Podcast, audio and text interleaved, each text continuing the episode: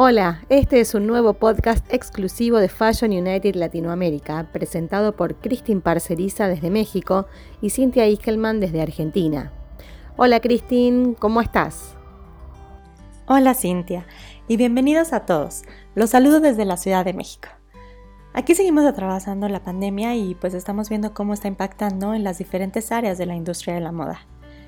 En esta ocasión vamos a estar hablando sobre los compradores, cómo ha cambiado su trabajo en estos últimos meses y qué tipo de productos han empezado a poner el foco. Claro, vamos a estar presentando las entrevistas que hicimos sobre este tema. Tuve la oportunidad de conversar con Juliana Villegas, vicedirectora de exportaciones de ProColombia, que contó detalles sobre cómo fue la convocatoria de los compradores internacionales para que participen en la última edición de Colombia Moda, que este año fue totalmente virtual. Y además hablé con Liliana Briseño, la fundadora de la plataforma Latin People, una iniciativa que reúne a marcas latinoamericanas y las promueve en España. Entre otras cosas, dio detalles sobre los intereses de los compradores españoles en el diseño latinoamericano. ¿Tú a quién entrevistaste? Yo estuve hablando con Gina Barrios, quien es cofundadora de Caravana Americana, la feria de diseño latinoamericano que se realiza generalmente en la Ciudad de México, pero que acaba de tener su primera edición 100% digital apenas en el mes de julio.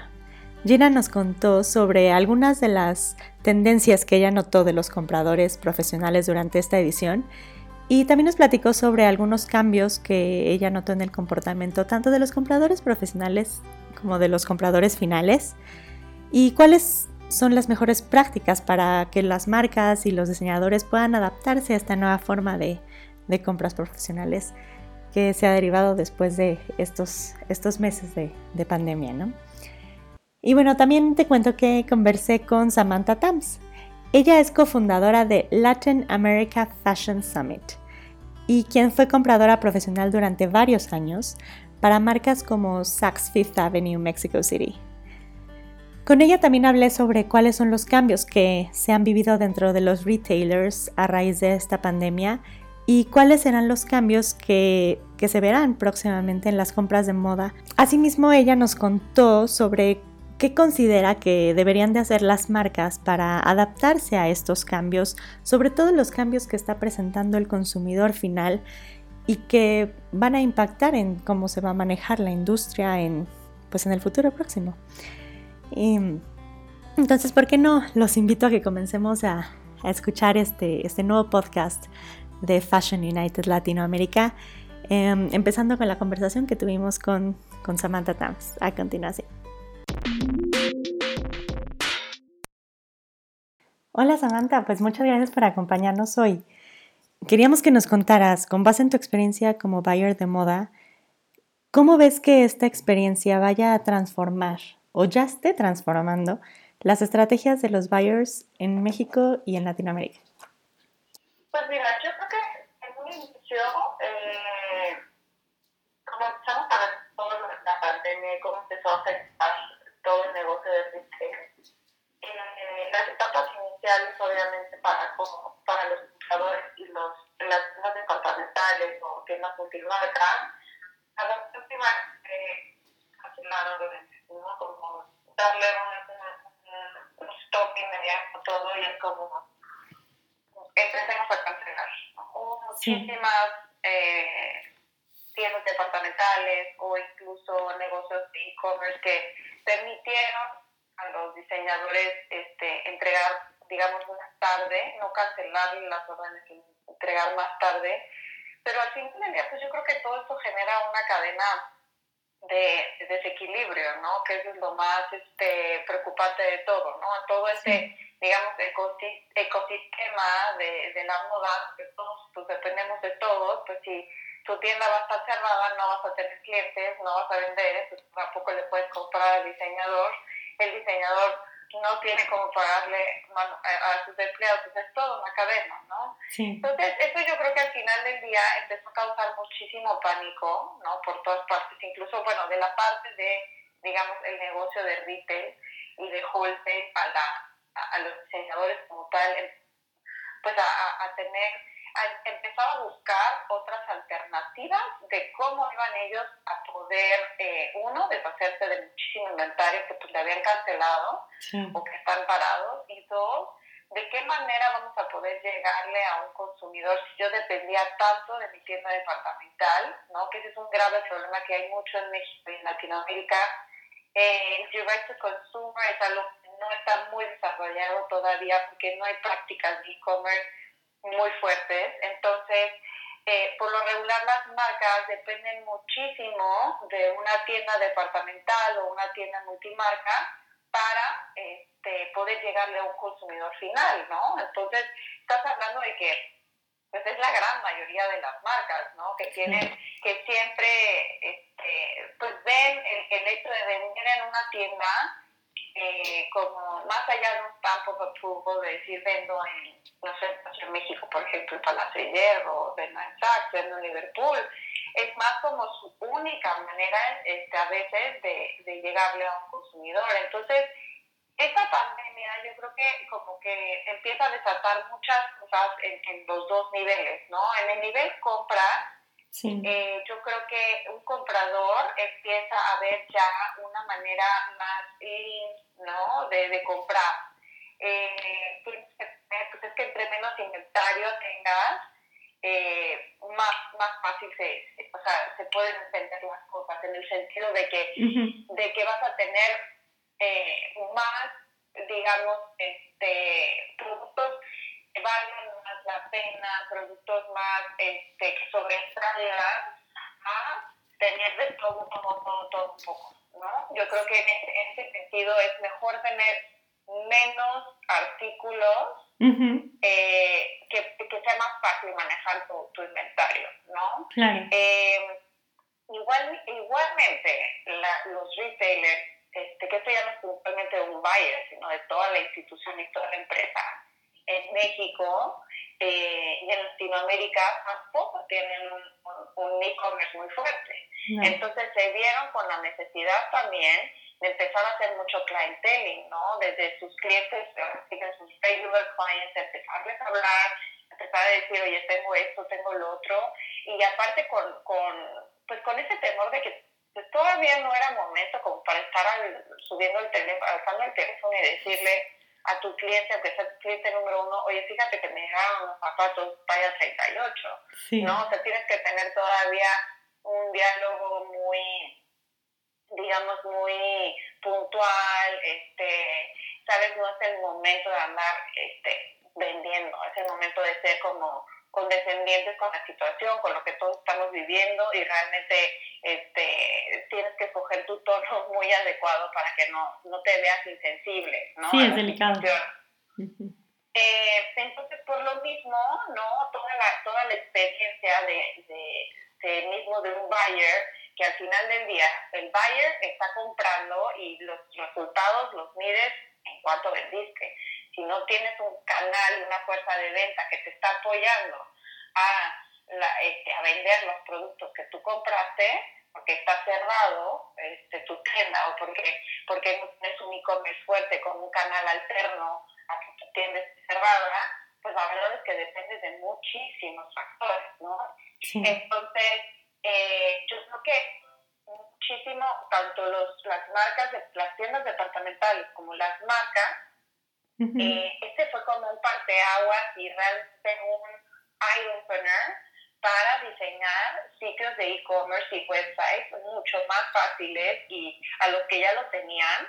Y, y, y, a los que no lo tenían, pues empezar a implementar todo este tipo de, de prácticas de e-commerce, ¿no? Porque realmente no puedes sobrevivir nada más eh, de clienteling por medio de Instagram y andar mandando DMs a las clientas que estén interesadas, ¿no? Realmente sí se tiene que hacer un, grande, pero a ver, eh, eh, todo esto de implementar una página de e-commerce, pues en el, perdón, me entró la en el backend está, está fácil, sí. pero ya en, en, en, la práctica, pues sí se necesitan estrategias, ¿no? No es nada más así como, bueno, ya subí mi Shopify y ya voy a poner mis productos.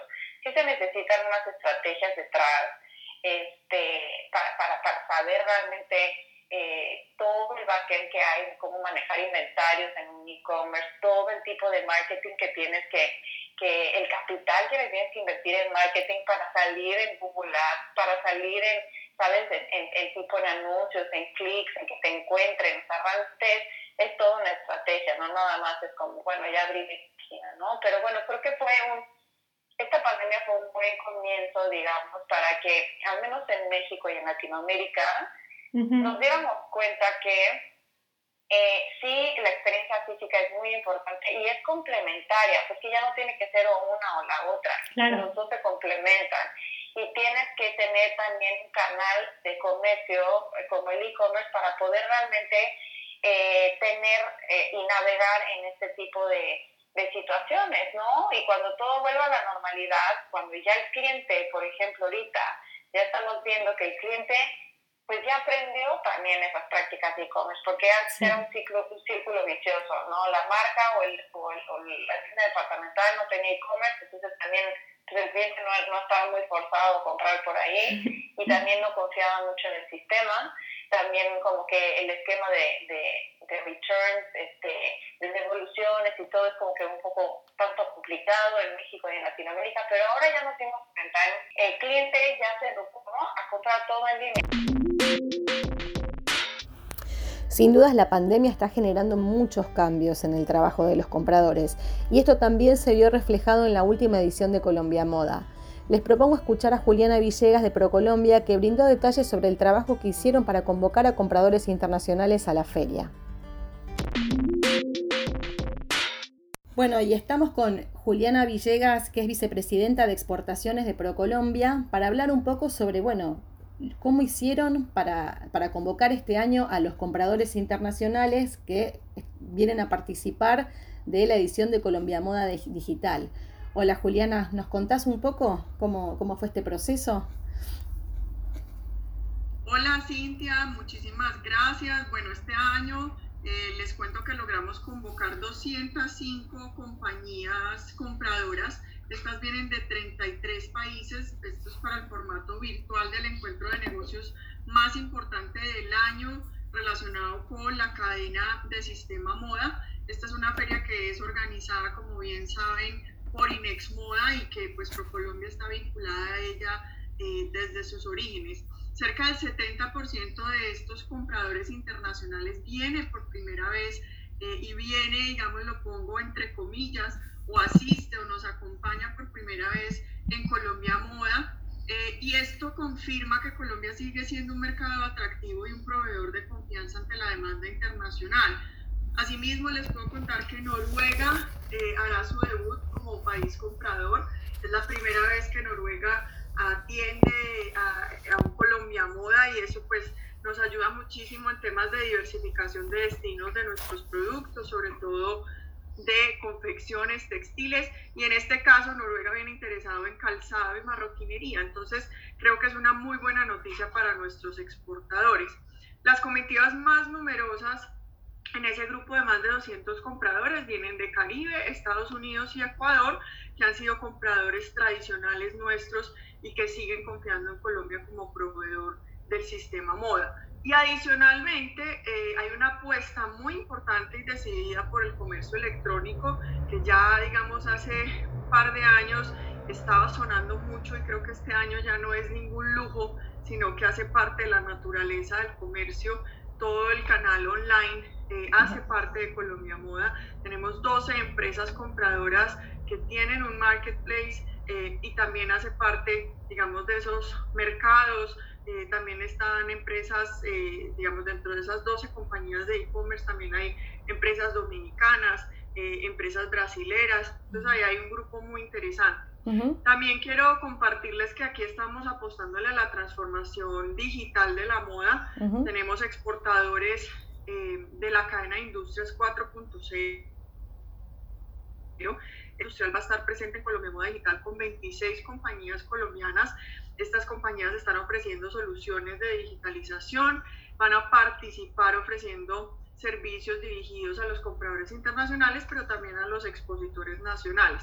Los principales servicios son desarrollo de página web, con e-commerce, mercadeo digital, software especializado para sistema moda, aplicaciones móviles y servicios pues, de transformación digital en general.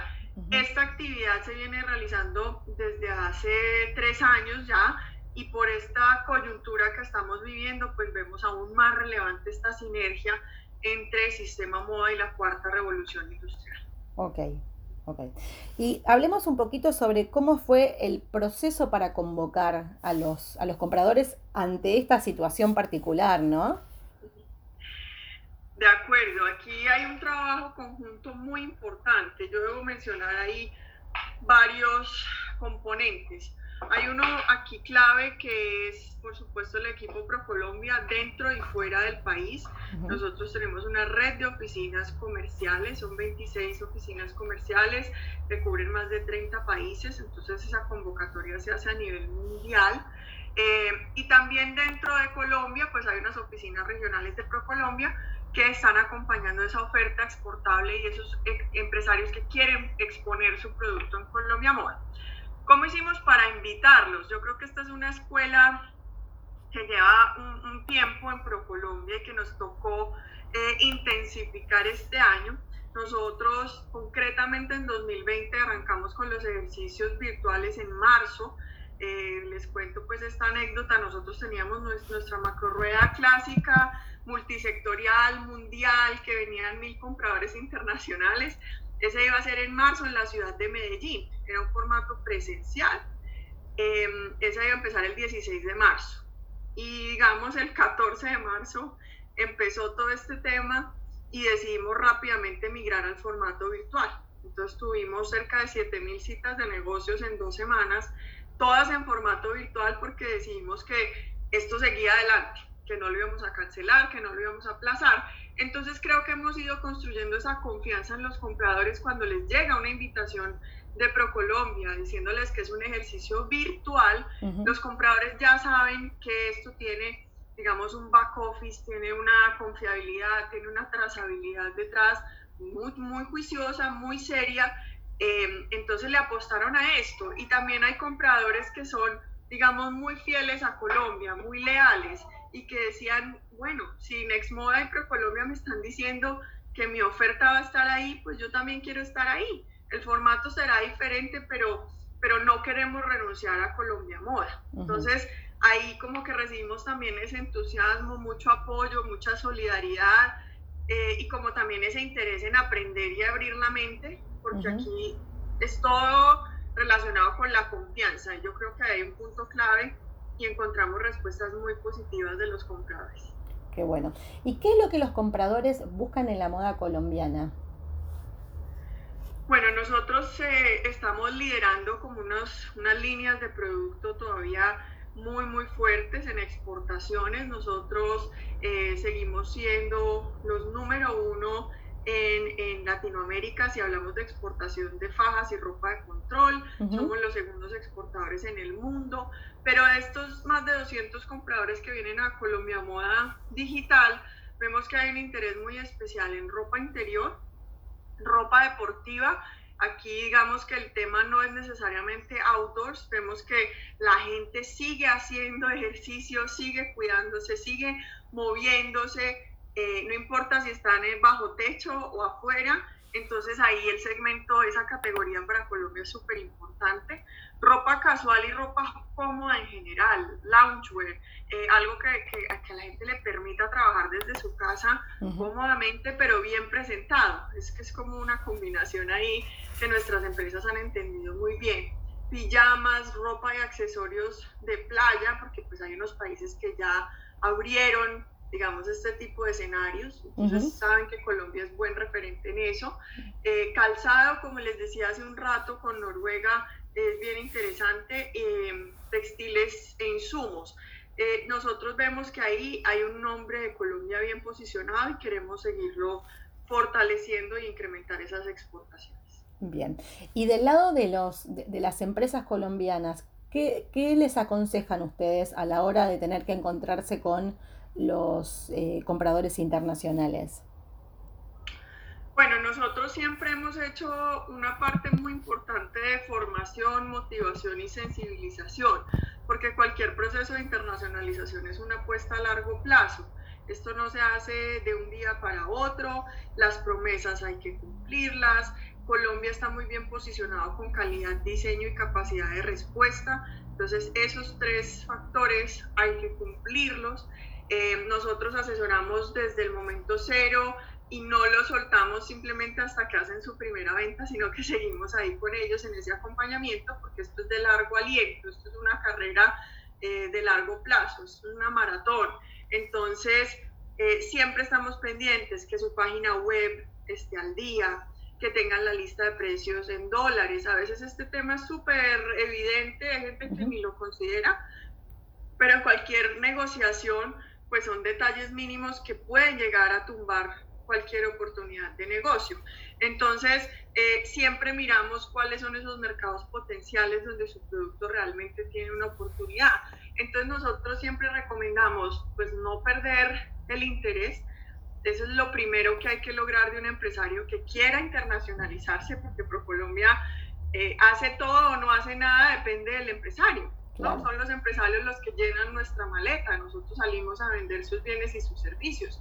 Entonces nuestra recomendación siempre es cumplir con la palabra, porque es Colombia el que queda bien o el que queda mal ante un comprador internacional, prepararse muy bien y ahora vemos una capacidad de de reconversión, una resiliencia muy evidente en las compañías colombianas, eh, esa parte de protección, esa ropa eh, para cubrirse la cara, para, para, taparse esas telas antifluidos. No perdemos el diseño, por ejemplo, hay un montón de tapabocas que se están diseñando y exportando con telas que antes iban para ropa interior, para vestidos de baño, empresas tan reconocidas como Leonisa, como Magi, Polito, Of Course para niños, esas empresas hoy están produciendo elementos de protección, pero no renuncian a su sello diferenciador y a su sello de calidad y de diseño. Entonces es, es muy importante. Entonces, primero que decidan internacionalizarse y que trabajemos en equipo entre ProColombia y el empresario para realmente tener unas exportaciones eh, sostenibles en el tiempo. Perfecto. Muchísimas gracias, Juliana, por participar de este podcast. Muchísimas gracias a ustedes, por favor, cuídense mucho. Bueno, pues como podemos ver, las ferias como Colombia Moda se han tenido que reinventar en muy poco tiempo. Y hablando de ferias, como comenté antes, estuve conversando con Gina Barrios de Caravana Americana. Y ella también nos contó sobre el proceso de trabajo de los compradores profesionales y sus intereses en esta última edición en versión totalmente digital. Vamos a escucharla. Creo que los buyers los dueños de tiendas eh, eh, pasaron un tiempo como en pausa y, tratando de entender qué estaba pasando, qué iba a pasar. Obviamente detuvieron sus pedidos y demás.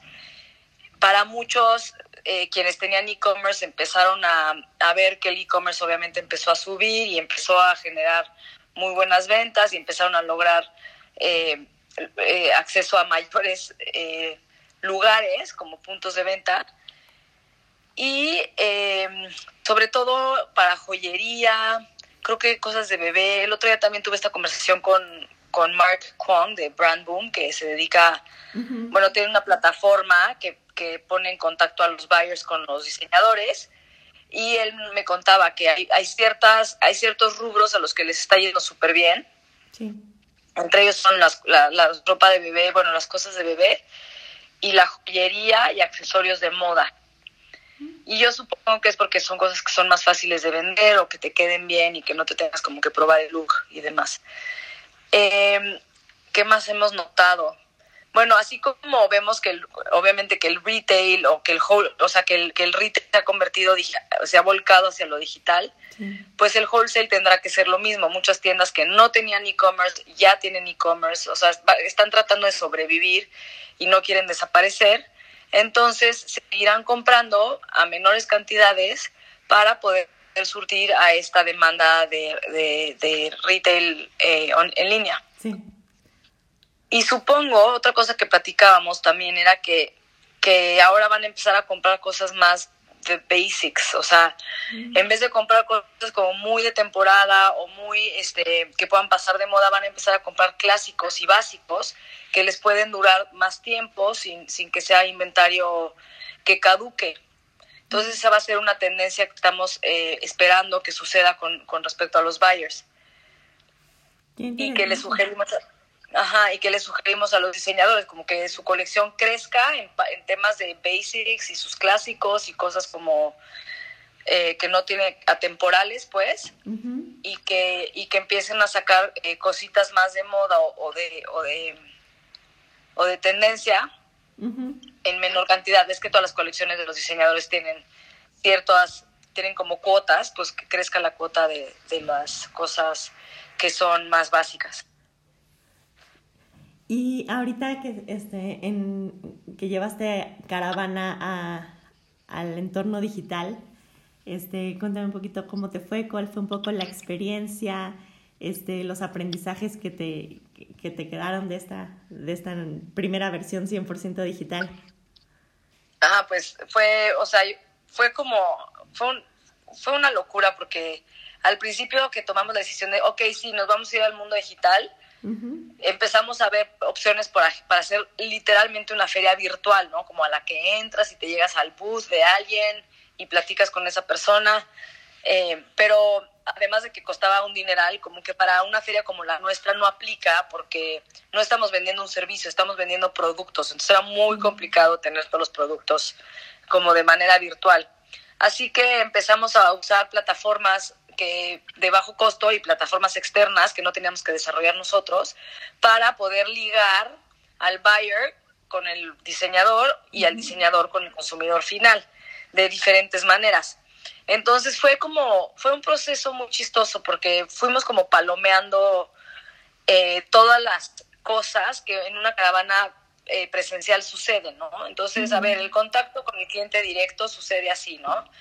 Eh, por ejemplo, genera cierta prisa o necesidad de compra en una caravana presencial porque pues están los diseñadores ahí presentes tres días y después se acabó. Entonces, ¿cómo vamos, a generar, ¿cómo vamos a generar eso? Bueno, pues vamos a tener un marketplace, pero el marketplace tiene solo cosas especiales y, y, cosas de, de, en exclusiva para caravana y solo va a durar seis semanas este marketplace, ¿no? Entonces, ahorita tenemos un e-commerce dentro de caravana con piezas únicas y, y, y, diferentes de lo que puedes encontrar en otros, eh, en los de los diseñadores en sus propias e-commerce o en las tiendas.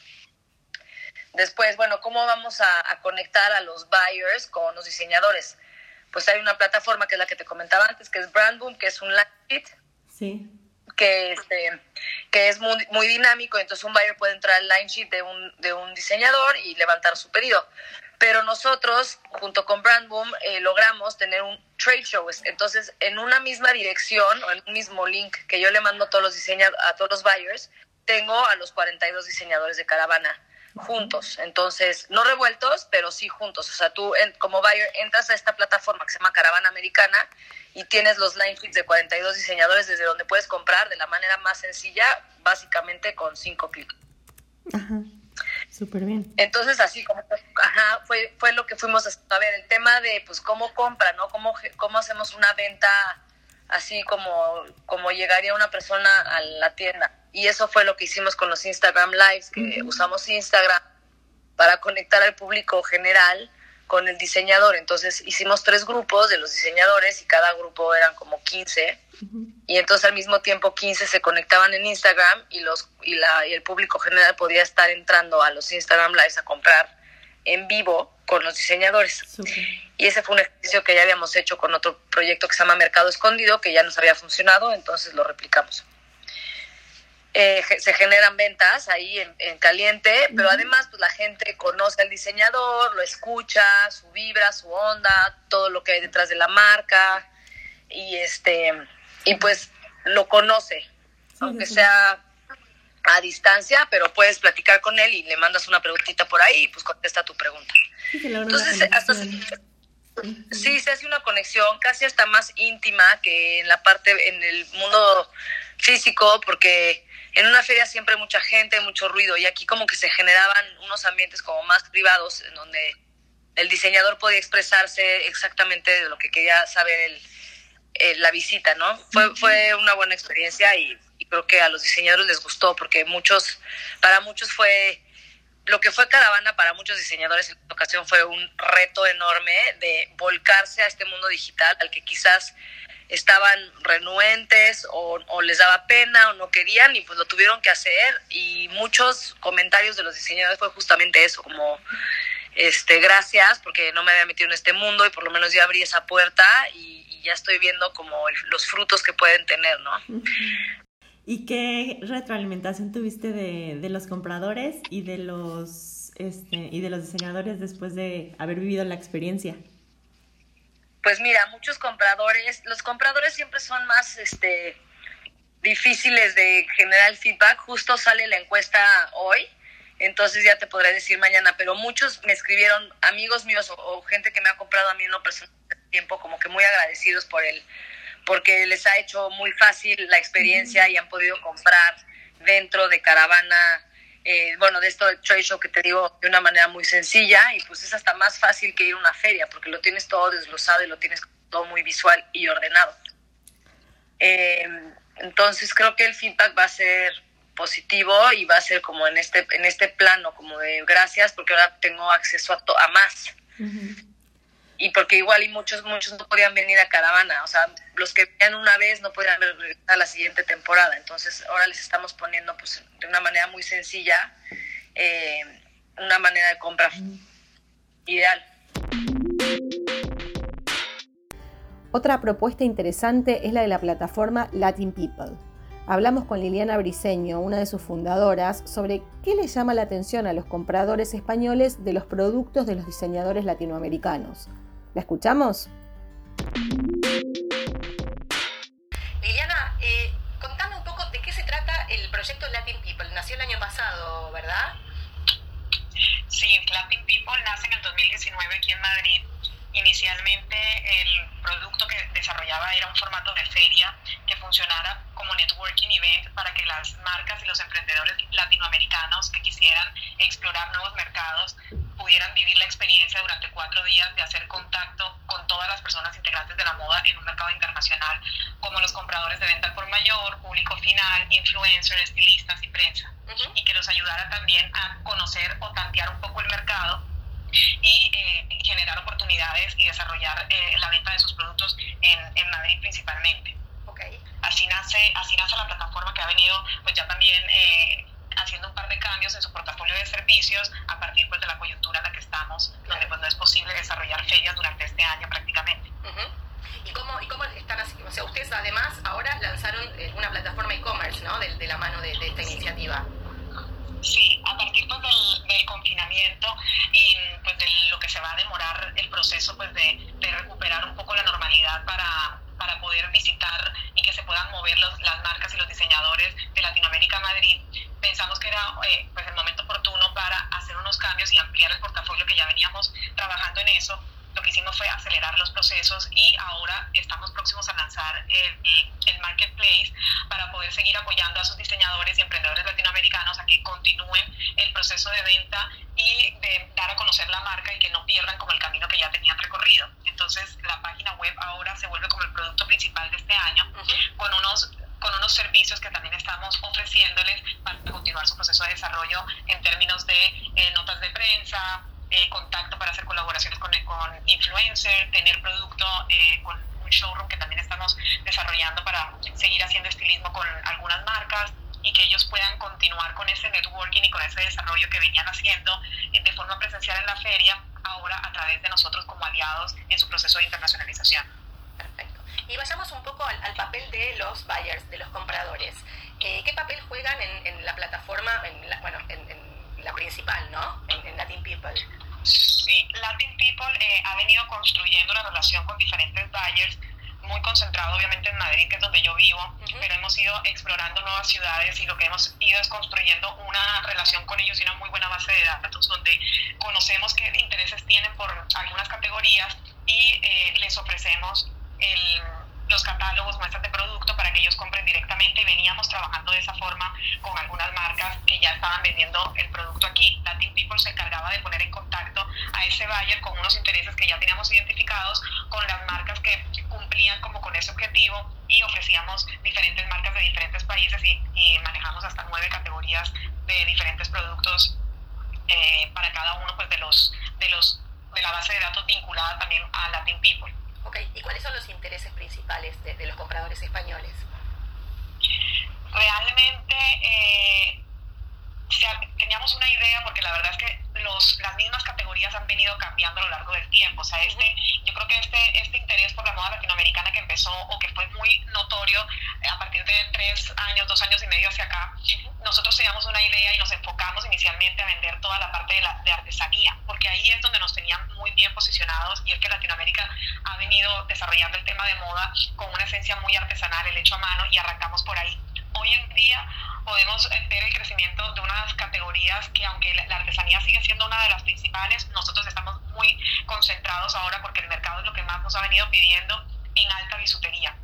Todos estos diseños de pendientes o de aretes de buen tamaño, con, una, con unos diseños también como muy característicos de Latinoamérica, se venden bastante bien aquí. Esa es nuestra categoría, la verdad, número uno. Y luego está moda de, de mujer, pero realmente estamos muy posicionados es prácticamente para vender temporada de verano, que es donde hay muy buenas oportunidades. Y ahora, pues, pues, pues, toda la situación del COVID, em, estamos viendo un crecimiento interesante que ya lo veíamos o lo notábamos con la categoría de ropa deportiva. Realmente el, confinamiento hizo que aquí en, en, España y en Madrid particularmente la gente empezara con unos hábitos de, de, entrenamiento y de cuidarse y ya sentimos que eso no va a cambiar. Entonces están ahora mucho más concentrados en usar ropa deportiva para para mantener eh, su entrenamiento que se vino pues que viene creciendo y ahora pues con el COVID sentimos que se va a mantener entonces ahí hay muy buenas oportunidades Ok, ¿y hay, algún, y hay marcas de algún país en particular que se destaquen? Definitivamente dentro de la región nosotros tenemos eh, a Colombia en un muy buen lugar en el desarrollo de ropa deportiva. Okay. Ellos vienen desarrollando eh, esa categoría desde hace mucho tiempo con, una, con, una, con unos cambios alrededor del, del, de la misma usuaria de la, de la categoría, porque Colombia es un país que venía no solamente en un ritmo acelerado de entrenamiento, sino que la ropa deportiva hacía parte de pronto de todo tu día y de tu jornada diaria. Entonces, la, la ropa deportiva tú podías ver a mujeres que la llevaban hasta el final de la tarde y la usaban prácticamente como su ropa de día, y eso ha permitido que, que, la mismas, que las mismas marcas busquen tener en un outfit que te permita tener esa flexibilidad para llevarlo a cualquier lugar. Entonces, y, y, la tecnología también de la ropa, o sea, encuentras marcas que no solamente se han ido moviendo hacia la parte sostenible de, la, de las telas, sino que la, la tela tiene eh, tecnología para, para el tema de control de sudoración, control de, de, de, celulitis, hay algunas cosas que encuentras que han, marcas que han integrado, por ejemplo, la famosa faja colombiana, que se que la, la, la, han llevado muchísimas mujeres a lo largo del tiempo y que ahora puedes entrenar con esta faja que te moldea el cuerpo y que además puedes encontrar que algunas tienen hasta aloe vera para recuperar una zona postparto o post una cirugía. Claro. Entonces, Colombia se destaca muy bien en esa categoría particularmente. Y en cuanto a precios, ¿les es conveniente a los compradores españoles eh, comprar eh, productos latinoamericanos? lo que encuentran es una variedad no solamente de precios, porque hay, como en Latinoamérica en general está este boom de emprendimiento, encuentras una variedad en términos de precio y de diseños. Entonces, lo que tienen es muy buenas opciones y dependiendo del comprador y el perfil de las tiendas, les ajustamos lo que están buscando en términos de calidad y precio, porque sí tenemos una relación precio-calidad muy buena. Entonces, eh, lo que hacemos es encontrar o tenemos segmentada también nuestra base de datos de poder ofrecerle por rangos de precios diferentes marcas. Hay unas que obviamente tienen ya un reconocimiento en sus mercados locales, que tienen otros precios, pero aquí particularmente en España sentimos que, que como está apenas creciendo el consumo de ropa deportiva, estamos entrando al mercado con una oferta muy buena de precios y de pronto algunas marcas ya más reconocidas que, se, que podrían estar como en la categoría premium de, del, pues de su categoría, entonces esas sí las enfocamos a, a, unas tiendas puntuales, pero sí estamos arrancando con unos precios que se ajusten también al, al mercado, porque de todas formas España tiene demasiada influencia con el consumo de la, de la empresa Infitex y Oisho, por ejemplo, acaba de lanzar su, su primera tienda de ropa deportiva y ahí compites con precios, entonces estamos tratando de entrar con unos muy buenos precios o con unas marcas que como ya te comenté, tienen tanto reconocimiento que podemos llegar a posicionarlas para que consuman particularmente esa marca. Entiendo. Y antes comentabas que la plataforma sirve como una forma de vincular a los compradores con las marcas. ¿Cómo es ese proceso de trabajo? Todo lo centralizamos, todo se hace a través de, de Latin People. O sea, nosotros lo que tenemos es las bases de datos de las marcas que están vinculadas a la plataforma y las, las bases de datos de estos compradores que hemos ido construyendo a lo largo del tiempo, prácticamente visitando las ciudades, caminando calle a calle, encontrando esta tienda me gusta, que venden y haciendo una interacción con ellos para entender qué tipo de tienda es. Porque de pronto la idea que tenemos de Latinoamérica, donde el comercio de moda está muy centrado en moles o en centros comerciales aquí en, en España, eh, funciona totalmente diferente porque puede que no encuentres ni siquiera ese formato y encuentras uno o dos moles y no, no son donde la gente suele ir a comprar moda. Entonces aquí estas son la tienda de calle que tiene una al lado de la otra y el formato realmente es muy de la tienda boutique. El concept store apenas también se está desarrollando. Entonces lo que hacemos es con ese conocimiento de mercado poder contactar y hacer más efectivo el contacto entre la marca y, el, y la tienda. Ellos pueden ahora, van a poder acceder a través de la página web a los catálogos en línea y conocer las marcas y saber las condiciones comerciales para poder eh, contactar y hacer compras con estas marcas. Perfecto. ¿Y ustedes qué tipo de recomendación le dan a las marcas latinoamericanas que están interesadas en poder vender en España? Bueno, y depende muchísimo, puede variar esas recomendaciones según la categoría, pero yo creo que en general la primera recomendación es que deben entender que pasan de un mercado que no tiene temporadas prácticamente, porque Latinoamérica es muy fuerte, por ejemplo, en la temporada de primavera-verano, y cuando quieren entrar a estos mercados donde la temporada existe, hay que entender muy bien en qué fechas yo debo vender mi producto y ahí encuentras también variaciones, porque están algunos compradores que tienen unos procesos muy organizados, a veces compran casi que el año anterior lo que esperan tener en, la colección, por ejemplo, de la temporada de, de, verano del próximo año, y otros que de pronto compran muy cercano a, sus, a las mismas temporadas. Entonces, hay que tener un conocimiento de saber en qué momento ofrezco mi producto porque podría llegar de pronto demasiado tarde y cuando le apuntas de pronto a grandes cadenas o, a ciertos tipos de tienda, saber en qué momento compran las temporadas se vuelve muy importante. Entonces esa es como la primera recomendación. Y lo otro es no, no forzar porque a veces encuentras estas situaciones que tratan de vender el producto que tienen de, su categoría, por ejemplo, bolsos. En bolsos tienen un diseño que funciona muy bien para verano y luego tratan de adaptarlo solamente con un cambio de color para una temporada como otoño-invierno y resulta que el bolso sigue siendo de verano. Pero eso es un conocimiento que se tiene que ir construyendo en la medida en que vas eh, entrando al mercado y el mismo comprador y el, y el consumidor pues te va dando línea que el cambio de la temporada no obedece únicamente a colores, sino también a texturas, materiales, y hay cosas que siguen siendo de verano independientemente que lo lleves en un tono oscuro.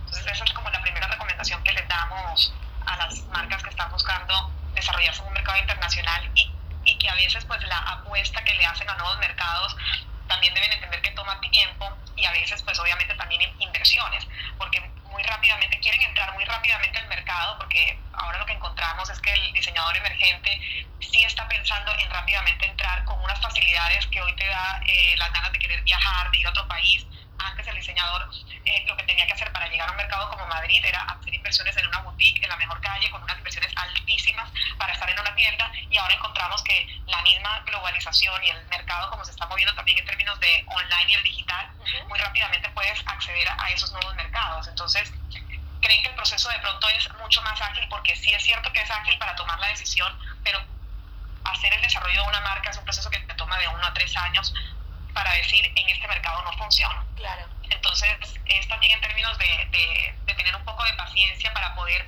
en la medida en que van teniendo conocimiento, pues vayan afinando eh, sus estrategias de, de entrar a, a los mercados internacionales. Bueno, pues como pudimos ver, todo se está adaptando y transformando. Incluso la forma en la que los compradores profesionales eligen los productos ya comienza a haber nuevas tendencias y la manera en la que son convocadas las ferias muestran nuevos modelos. Pero lo que podemos notar también es que para las distintas plataformas la confianza es fundamental.